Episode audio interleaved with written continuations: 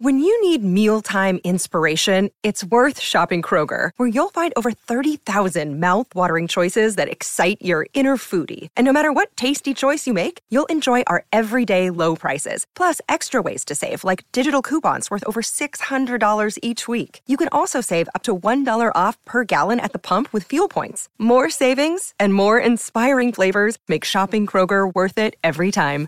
Kroger, fresh for everyone. Fuel restrictions apply. Ryan Reynolds here from Mint Mobile. With the price of just about everything going up during inflation, we thought we'd bring our prices down. So to help us, we brought in a reverse auctioneer, which is apparently a thing.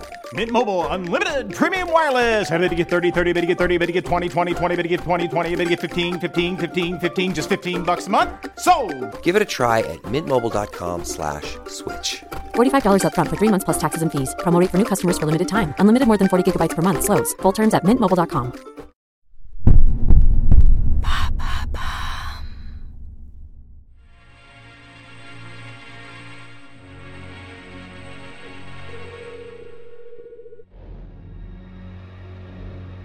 Au XVIIIe siècle, un esclave américain est affranchi et part pour l'Angleterre. Il est sur le point de devenir l'un des plus grands boxeurs de son époque et le premier athlète noir célèbre. Son nom, Bill Richmond. Découvrez sa true story.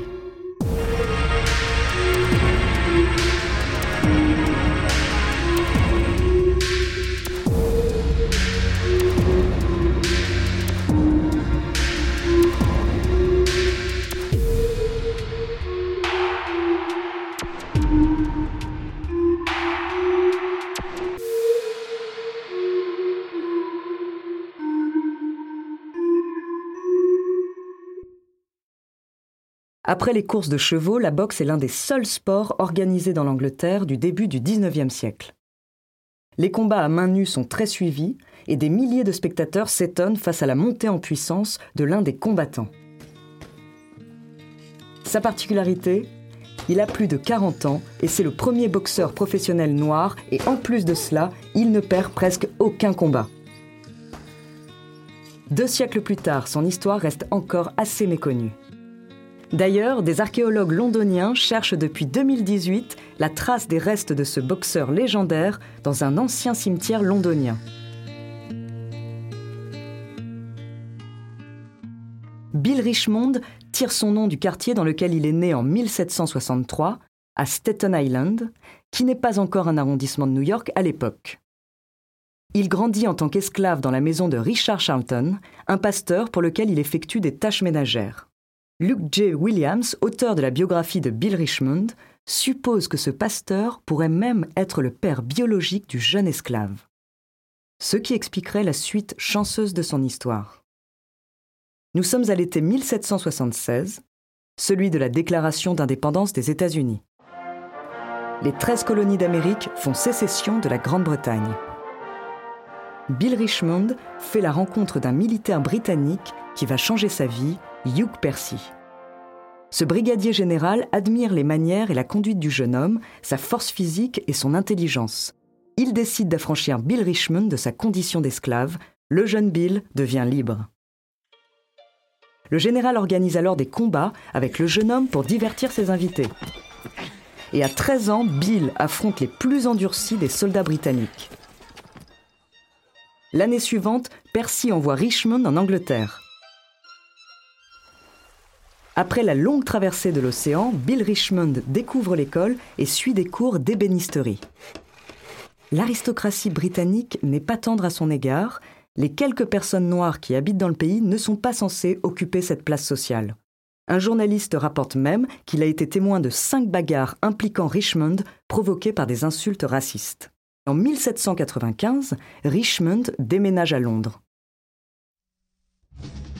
Il y rencontre Thomas Pitt, un ancien officier de marine qui aime la boxe et les compétitions. Il embauche Richmond, mais leur relation dépasse vite le simple cadre professionnel. L'aristocrate initie Bill à la boxe à main nue, ils assistent à des combats et se battent entre eux. Il faut savoir qu'à l'époque, il n'y a pas de gants de boxe et que les matchs peuvent durer des heures. On parle d'ailleurs de pugilisme plus que de boxe. Richmond développe carrément un style qui sort des codes traditionnels du combat. Sa stratégie, c'est l'esquive. Et c'est ainsi qu'il se lance dans une carrière de boxeur professionnel à 40 ans passés. En 1804, il combat le célèbre et invincible George Maddox.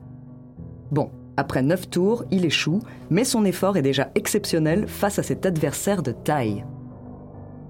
Richmond enchaîne les victoires jusqu'à se confronter à un adversaire de 20 ans son cadet, Tom Cribb.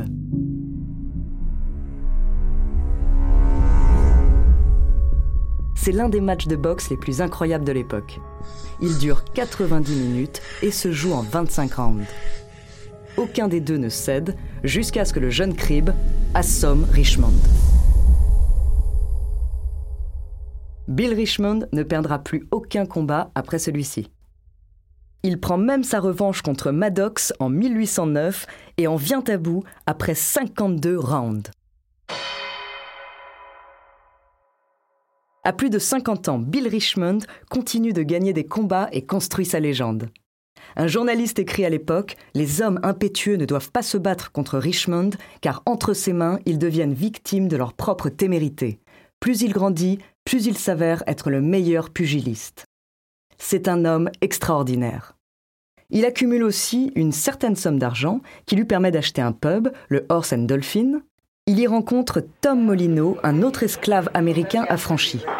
Bill Richmond prend le jeune Tom sous son aile, il l'entraîne à la boxe dans le but de battre l'autre Tom devenu champion national, Tom Cribb.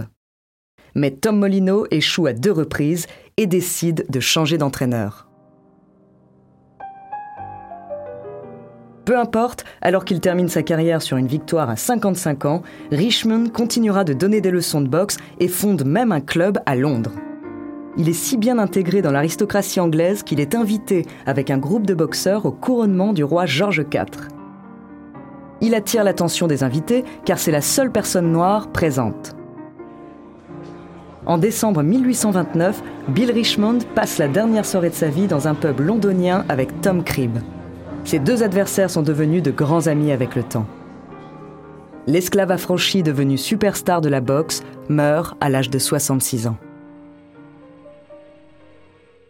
Aujourd'hui, certains chercheurs s'accordent à dire que l'histoire de Bill Richmond témoigne du racisme de l'époque. Ce n'est qu'à travers un sport de combat qu'un esclave affranchi pouvait rencontrer le succès. Un stéréotype qui perdurera encore longtemps mais ouvrira la voie aux grands athlètes noirs de l'histoire.